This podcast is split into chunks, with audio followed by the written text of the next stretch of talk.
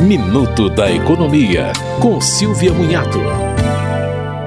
A Agência Nacional de Saúde Suplementar autorizou um reajuste de até 9,63% nos planos de saúde individuais e familiares.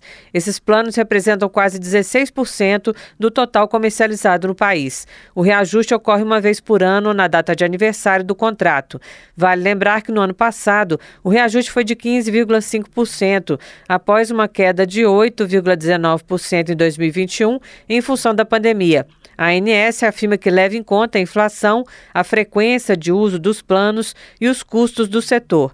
A agência lembra ainda que é possível trocar de plano, fazendo a portabilidade de carências, caso o consumidor encontre uma opção mais em conta.